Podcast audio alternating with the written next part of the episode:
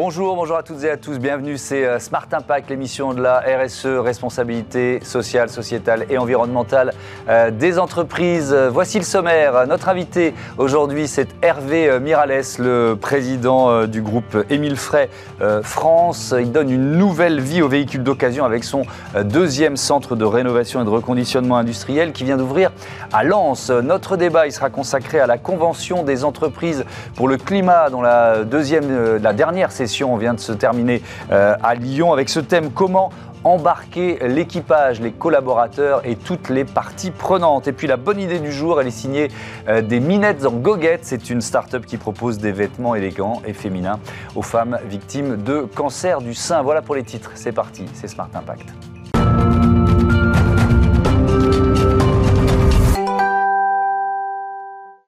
Bonjour Hervé Miralles, bienvenue. Vous êtes euh, donc le président du groupe Émile Frey euh, France, grand groupe de distribution automobile. Quelques chiffres 266 points de vente, 29 marques partenaires, un chiffre d'affaires 2021 de 5 milliards 300 millions d'euros, plus de 249 000 véhicules neufs et occasions vendus dans cette année 2021. C'est quoi l'amplitude, on va dire, le périmètre du groupe? Alors avant tout, le groupe Émile Frey, c'est un groupe de distribution, donc nous sommes propriétaires de effectivement 230 concessions euh, en France, et on représente les différents constructeurs euh, donc par des contrats de, de concessionnaires, et ce à peu près sur euh, sur toute la France. Donc nous sommes concessionnaires, par exemple à Poitiers, à Niort, Angoulême, Aix-en-Provence, pour différentes marques. Donc notre activité une activité assez classique de distribution automobile telle qu'on la connaît aujourd'hui. Et puis il y a cette marque commerciale, c'est Autosphère, c'est ça? C'est ça. Euh, créé en, en, 2007. Alors là, on est quoi? On est, on est dans la vente de véhicules sur, euh, sur Internet? C'est quoi le principe? Alors, le principe de la marque commerciale, c'est de pouvoir offrir aux clients un parcours digital complet. Aujourd'hui, les, concessions, les clients des concessions peuvent venir directement, donc mmh. en physique, peuvent venir par Internet en se renseignant sur le site d'une marque et ils vont trouver nos concessions, ou bien se retrouver sur un parcours aussi digital sur autosphère.fr. Et le plus important pour nous, c'est que le client n'ait pas de rupture dans son parcours client, dans un parcours digital donc lorsqu'il vient d'autosphère.fr, il reconnaît aussi la marque commerciale qui est affichée sur, euh, mm. sur nos concessions et ça lui permet de se retrouver dans l'univers automobile, de faire son choix, d'acheter ses véhicules ou des services après-vente. Et donc vous avez créé avec euh, euh, BC Auto Enchères ce centre de rénovation des véhicules d'occasion, CRVO. la nouveauté, c'est quoi? C'est le caractère industriel de la démarche? Alors la nouveauté, elle est, elle est multiple. D'abord, effectivement, c'est la démarche industrielle, mais c'est avant tout une longue histoire qu'on a avec BC Auto-enchères, puisqu'on travaille avec eux depuis à peu près 7 ans sur tout notre écosystème euh, véhicules d'occasion. Et en fait, les CRVO, ces centres de rénovation, c'est l'aboutissement de, tout ça, puisque quand vous venez, vous venez acheter une voiture, on reprend votre ancienne voiture, et là, elle a deux destinations possibles. Soit une destination qu'on appelle à marchand, et la voiture part chez des, marchands VO, ou alors on garde cette voiture pour la reconditionner et la vendre à client final. Donc BC Auto-enchères, on travaille avec eux sur toutes ces reprises, mhm. et à la fin, on s'est dit, mais puisqu'ils passent déjà tous les jours dans nos concessions et ils récupèrent des voitures, qu'on va revendre ces voitures et qu'on a besoin de les réparer, de les remettre en état, autant faire un centre de, rénovation VO. Et là, la conjonction des deux entreprises, comme on est quand même des deux gros players, on a monté un outil, on s'est dit qu'il fallait faire des usines et donc industrialiser le process. Euh, euh, BC Auto Enchères, c'est plutôt du B2B, c'est ça? C'est euh, des flottes de, véhicules d'entreprise En fait, ils non, ils reprennent des VO, des véhicules d'occasion, qu'ils revendent à des marchands aux enchères. Ah, c'est un spécialiste des ventes aux enchères, mais ils ont tout un écosystème hmm. autour du VO, la valorisation, la reprise, la logistique, et donc c'est l'écosystème qu'on a monté avec eux. Alors donc, il y avait eu un, premier centre de rénovation à, Châtellerault, votre deuxième centre vient d'ouvrir euh, à Lens, euh, à, combien d'emplois de créés, tiens, pour commencer? Alors, Lens, euh, pour être précis, j'y étais il y a deux jours. on a créé à l'ouverture 142 emplois et on va monter à peu près à 250, 260 quand on aura monté la, troisième équipe. Et on est 110, 120 à Châtellerault. Et donc, c'est quelle capacité de reconditionnement? Parce qu'on parle d'industrialisation du processus. Donc, en fait, à Châtellerault, on va reconditionner 30, 30 000, 35 000 véhicules d'occasion par an et à Lens, 45 000. Euh, donc ça fait quand même de gros volumes. Alors c'est à la fois, ce sont à la fois nos volumes, mais aussi les volumes des clients de BCA, puisqu'il y a pas mal d'acteurs qui cherchent à rénover des véhicules d'occasion mhm. et profitent de ces outils industriels pour bosser avec nous. Alors avec une démarche, et on va prendre le temps de la, détailler, démarche environnementale dans ce, dans ce centre de rénovation de, de Lens, déjà moins de produits chimiques. Euh, c'était quoi l'objectif et comment vous le tenez quoi? Alors l'objectif en fait c'est qu'on a industriel, industriellement découpé le process. Et je vais vous prendre deux, trois exemples assez simples. Quand vous faites de, la carrosserie, vous avez du mastic, vous mastiquez la carrosserie. En gros, vous avez 45% de déchets à 50% de déchets parce que le pot reste ouvert, etc. On a mis des distributeurs automatiques de mastic. Euh, la peinture, on a une machine qui, euh, qui fabrique la peinture au gramme près. Alors d'abord, la peinture, c'est très cher et c'est très polluant. Et donc, euh, vous prenez la couleur de la voiture avec un, appareil, ça vous donne la teinte exacte, vous dites c'est pour une portière et ça vous donne la peinture au gramme près. Après, pour réduire la consommation de peinture, on utilise de, une peinture à l'azote pour propulser la peinture. Donc on économise à peu près 20% de peinture mmh. sur, sur une opération. Donc au global, sur la consommation de peinture, c'est plus de 50% d'économisé. Donc 50% de pollution en moins, par exemple, sur la peinture. Est-ce que ce sont des technologies qui existaient? Euh, Par exemple, quand vous créez le, centre à Châtellerault, vous êtes déjà dans cette démarche Ou est-ce que finalement, ça, ça progresse euh, au, fur et à mesure Alors, ça progresse au fur et à mesure. On le voit entre Châtellerault et Lens. On a des, de nouvelles machines. Sur Châtellerault, en fait, on a aussi été épaulé par nos fournisseurs qui ont été intéressés par la démarche mmh. et qui nous ont parfois fourni des machines en avance de phase. Donc, on les a testés euh, comme dire, et améliorer avec eux. Et au fur et à mesure, on améliore ce, ce process. Alors, il y a aussi le, les objectifs sur la consommation d'énergie, euh, donc être moins énergivore. On parle d'industrie, je le rappelle. Euh, là encore, quels objectifs, quelles actions pour, pour y parvenir? Deux réponses. À un grand, on a couvert, donc à Châtellerault, tout le parc est couvert de panneaux photovoltaïques, donc de grandes ombrières. Mm. Donc, alors là, on a fait le choix de revendre l'électricité, pas faire l'autoconsommation, mais ça, ça compense. Mm. ça a été ne pas installer de cabine de peinture, mais utiliser des, des, robots sécheurs qui, qui, utilisent beaucoup moins de gaz que les cabines, euh, que les cabines classiques. Mhm. C'est euh, du recyclage d'eau pour les lavages, euh, par exemple, des, des, véhicules, où on a une mini station d'épuration qui nous permet de recycler à peu près 80% des eaux de, de lavage et donc de les réutiliser.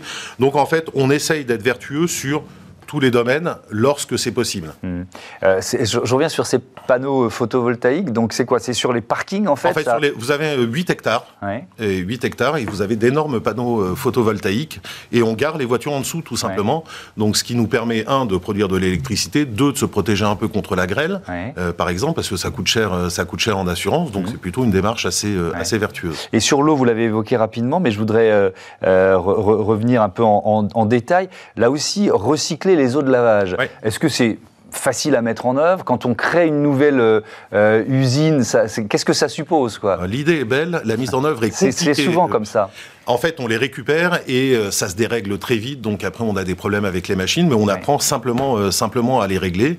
Et, voilà, c'est un apprentissage. On n'était pas habitué à ça. On apprend, on apprend à le faire. donc c'est ouais, c'est un peu de réglage sur, sur tous les domaines.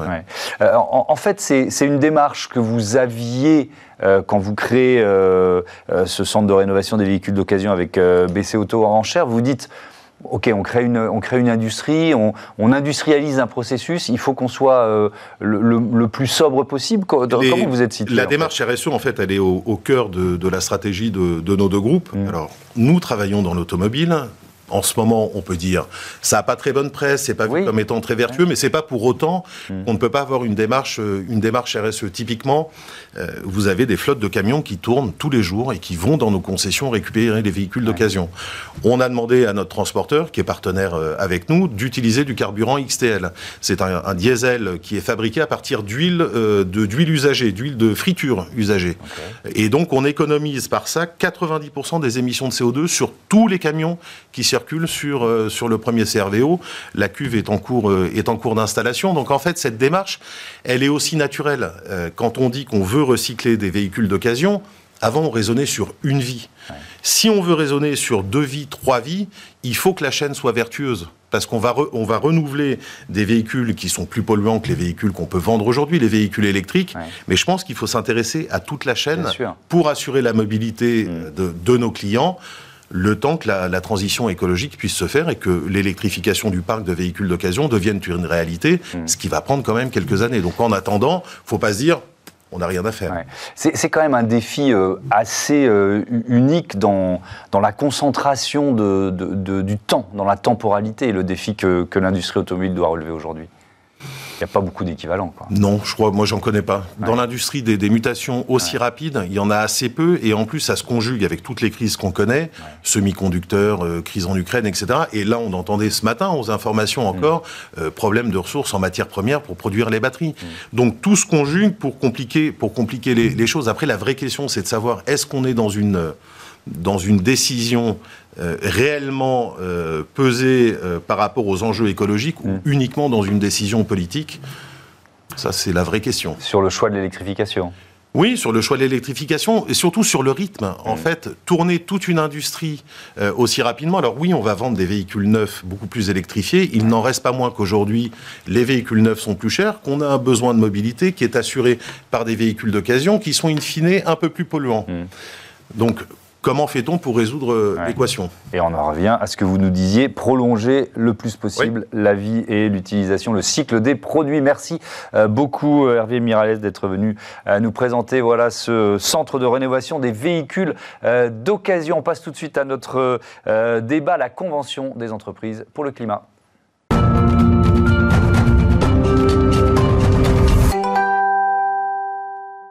La cinquième session euh, de la Convention des entreprises pour le climat vient de se tenir à Lyon euh, du 20 au 22 mai euh, dernier. Le thème c'était embarquer l'équipage. On débriefe tout de suite avec Caroline Van Rantergem. Bonjour. Bienvenue. Vous êtes directrice développement durable et affaires publiques chez 15. À vos côtés, David Godest. Bonjour.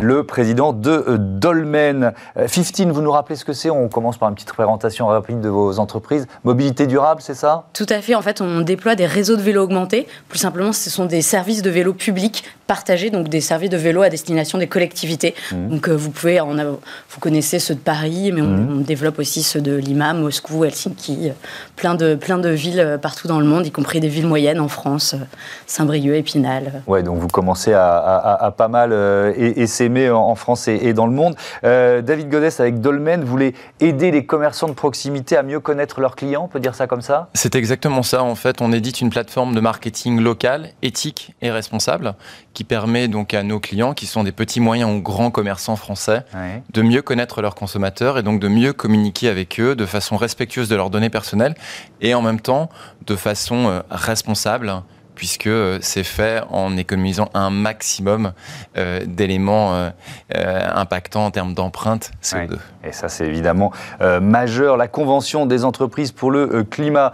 quelques chiffres, hein. je rappelle le principe 150 entreprises de 140 dirigeantes et dirigeants, experts, champions du climat et de la biodiversité. Un parcours apprenant, agissant de 12 jours sur 8 mois. Pourquoi vous vous êtes engagé dans cette Convention des entreprises pour le climat? Expliquez-moi.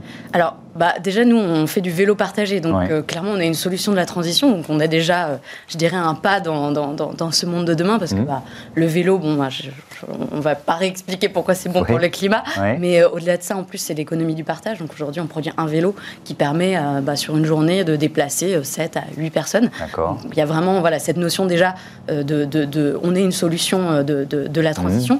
Mmh. par ailleurs, on, on fait partie d'un grand groupe qui est Mobivia et qui est, lui, déjà très engagé dans la transition, qui investit dans les nouvelles mobilités depuis, depuis très longtemps. Et on vient de lever des fonds euh, auprès, entre autres, de fonds à impact, 2050 euh, et Oltré Impact, mmh. qui sont, eux, très demandeurs et très... Donc il y avait vraiment une cohérence par rapport à ce qu'est l'entreprise ou le groupe. Mais, mais qu'est-ce que vous cherchiez aussi dans cette convention? Bah, En fait, l'idée, c'est de dire, de faire, notre idée, c'est de faire la mobilité vraiment durable. Mmh. La mobilité durable, vraiment durable, pardon. Mmh. puisque, certes, on fait du vélo, mais on est quand même dans un modèle linéaire. On extrait des matériaux, on les transforme, on les vend.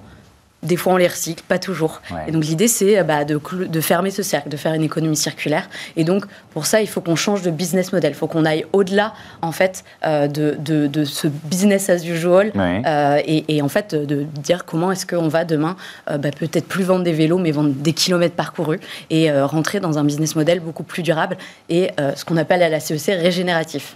Alors, c'est intéressant parce que c'est vraiment ce, que, ce qui ressort de beaucoup des. voilà, on a débriefé toutes les sessions hein, ici, puisqu'on est partenaire de, cette convention des entreprises pour le, pour le climat. David Godest, c'est alors il y a le côté partage des bonnes pratiques, mais il y a surtout, voilà, on va en, profondeur, c'est-à-dire qu'on va dans le modèle économique des, de beaucoup d'entreprises qui participent. Très exactement. En fait, un des points fondamentaux de la CEC, ça a été lors de la première session que vous avez déjà débriefé, de prendre cette gifle climatique. La claque climatique, oui. Exactement, qui nous a fait comprendre que même si on pensait savoir, en fait, on savait pas grand-chose et qu'il était nécessaire de changer rapidement. Mm. Et euh, donc ce modèle régénératif que tu viens d'évoquer, c'est un modèle qui est extrêmement euh, euh, important à, appliquer dans le monde de l'entreprise, puisque mmh. c'est vraiment à cette échelle qu'on va pouvoir agir pour transformer les comportements.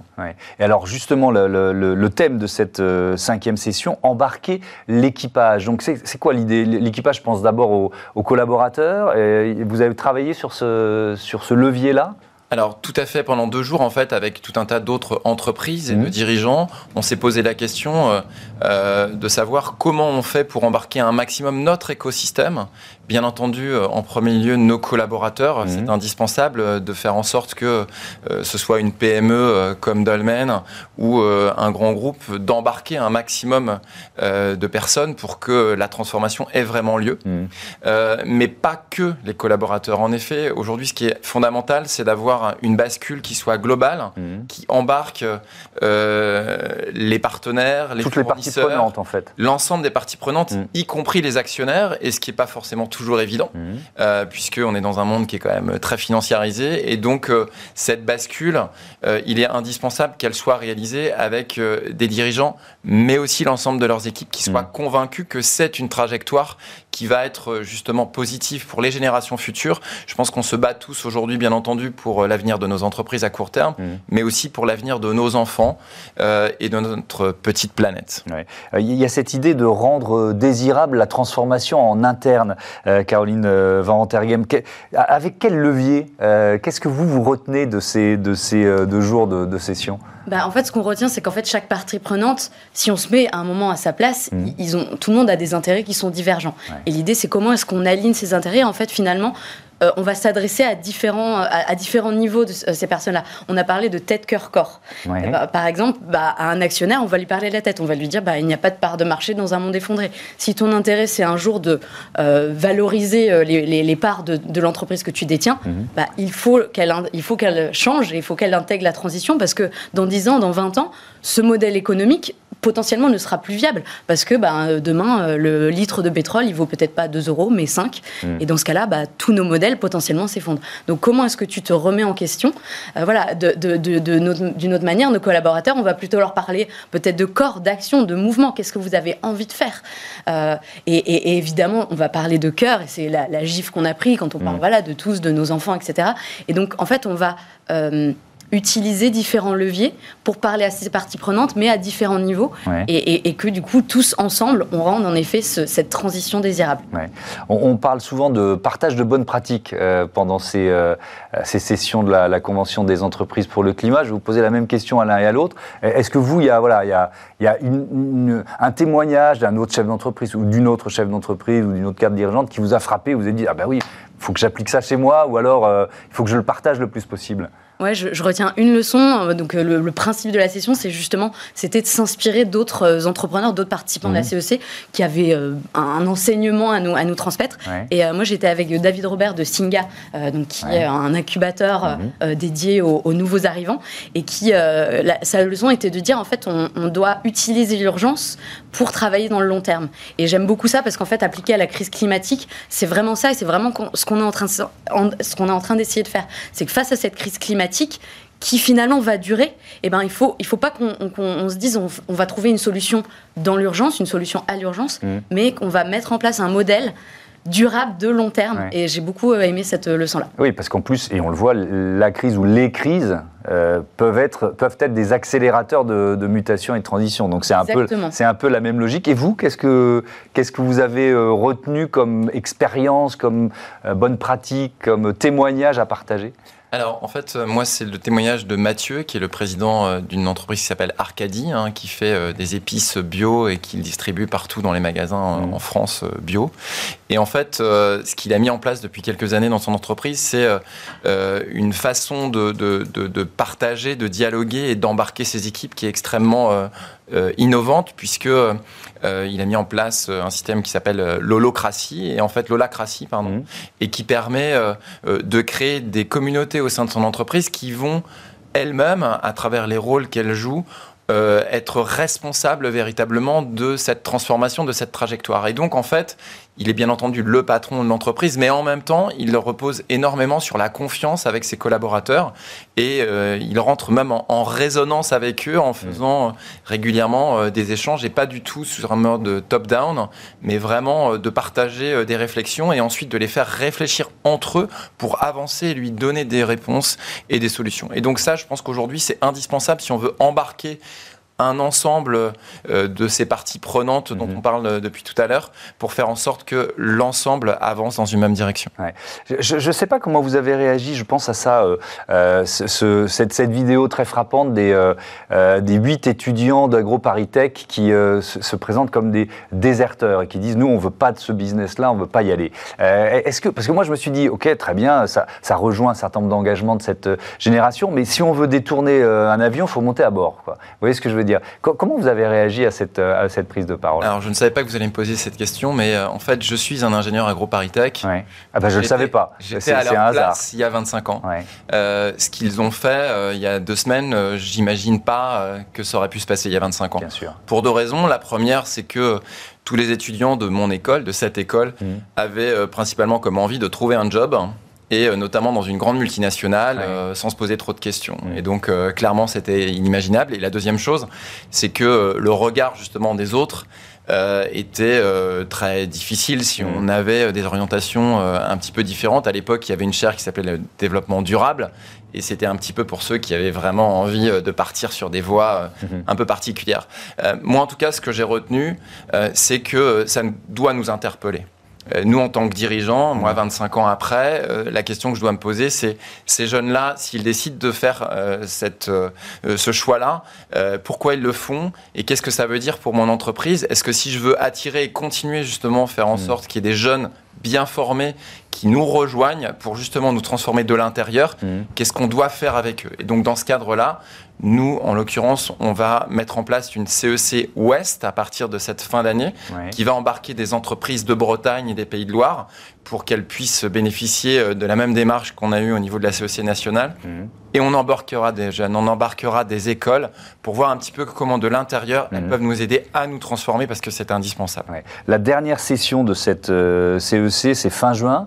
Euh, donc là, on va aboutir à quoi? Des propositions? Qu'est-ce que vous prévoyez Tout de faire? Alors c'est même plus que des propositions, c'est ce qu'on a appelé des feuilles de route. C'est-à-dire vraiment en fait 150, les, les, 150 entreprises participantes vont détailler à la fois ce que eux vont mettre en place mmh. et, en effet aussi des propositions pour comment est-ce que en fait c'est ce que nous on va s'appliquer à nous-mêmes. Bah, comment est-ce qu'on peut en fait l'appliquer à euh, l'ensemble euh, des, des, entreprises puisque la promesse de la CEC c'est vraiment ça, c'est aligner l'entreprise avec les limites planétaires et donc c'est tout un tas de propositions politiques mmh. euh, pour qu'on puisse euh, parvenir euh, à ça. L'idée, c'est que la transition, elle soit plus désirable que le, que le business as usual. Merci beaucoup à tous les deux. Merci d'être venus présenter voilà, cette cinquième session de la Convention des entreprises pour le climat. On passe à Smart Ideas.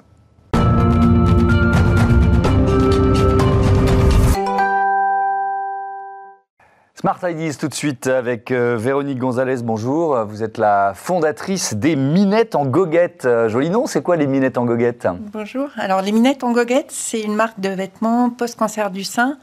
éco-responsable parce que j'ai moi-même eu un cancer du sein en 2016 mmh.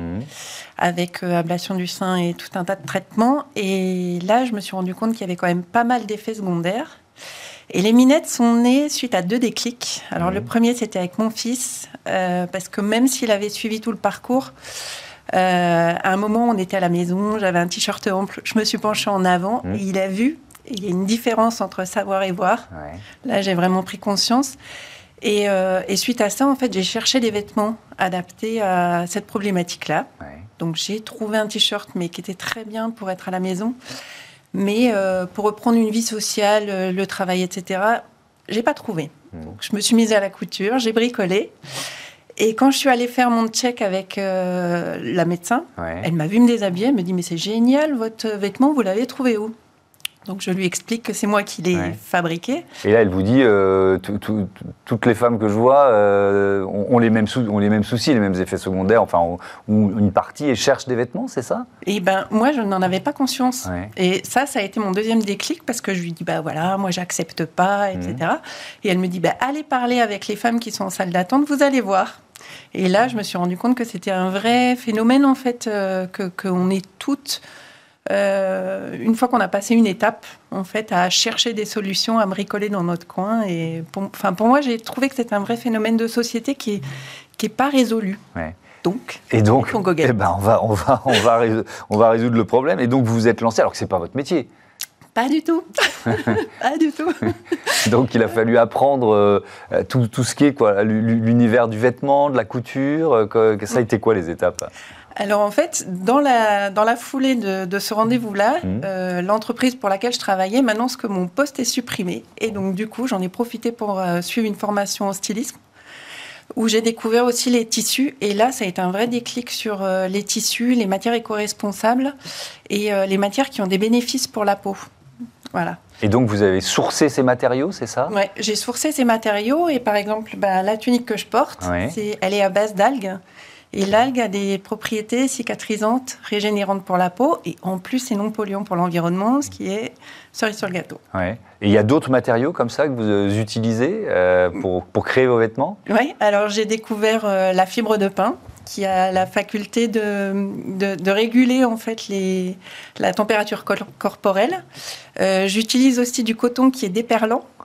parce qu'en fait, entre autres, comme effet secondaire, on a la non-gestion de sa transpiration, par exemple. Donc là, ça permet de rester belle et fraîche et impeccable. Même quand on a des poussées de, transpiration. Ouais, euh, et le t-shirt qu'on est en train de sortir pour notre campagne, là, il est à base de modal. Euh, et c'est une matière, pareil, qui, est enfin, qui a un effet... Euh, quand il fait chaud, on reste fraîche. Quand il fait froid, ça nous tient chaud. Ok, donc cette campagne, c'est une campagne de euh, financement de participatif. Alors vous l'avez lancée où et avec quel objectif? Alors on l'a lancée sur KissKissBankBank avec un objectif de 8000 euros pour mmh. euh, financer notre première production de, vêtements. Donc on a un ensemble lingerie, un maillot de bain et un t-shirt qui a une brassière intégrée. Et euh, ces, trois vêtements ont été dessinés en fonction des effets secondaires que moi j'ai vécus. Euh, donc, par exemple, le, soutien-gorge se ferme devant, puisque comme effet secondaire, on a très souvent des douleurs articulaires. Donc, pour que ce soit beaucoup plus facile à l'enfilage, en plus, j'ai sourcé de la dentelle qui est euh, non, enfin, non toxique, qui est très jolie, made in Italy. Euh, le maillot de bain, il est fait avec un tissu qui est à base de bouteilles recyclées. Et le t-shirt, il est fait à base de modèle. Hmm. Et donc, il y a jusqu'à quand pour participer à, ce, à cet 4 juin, allez-y, allez-y, soutenez-nous. Euh, on a besoin de vous pour, pour, pour, nous lancer. Oui, donc il reste quelques jours pour participer à cette campagne de financement pour les minettes en goguette. Merci beaucoup, Véronique Gonzalez, d'avoir participé à ce numéro de, Smart Impact. Bon vent à vos minettes en goguette. Voilà, c'est la fin de cette émission. Je voudrais euh, remercier euh, Joséphine Dacoury à la programmation euh, et à la production, assistée de Hugues Sabatier, Kenny Dellenbeck à la réalisation, Héloïse Merlin au son. Merci à toutes et à tous et merci de votre fidélité à Bismart, la chaîne des audacieuses et les audacieux.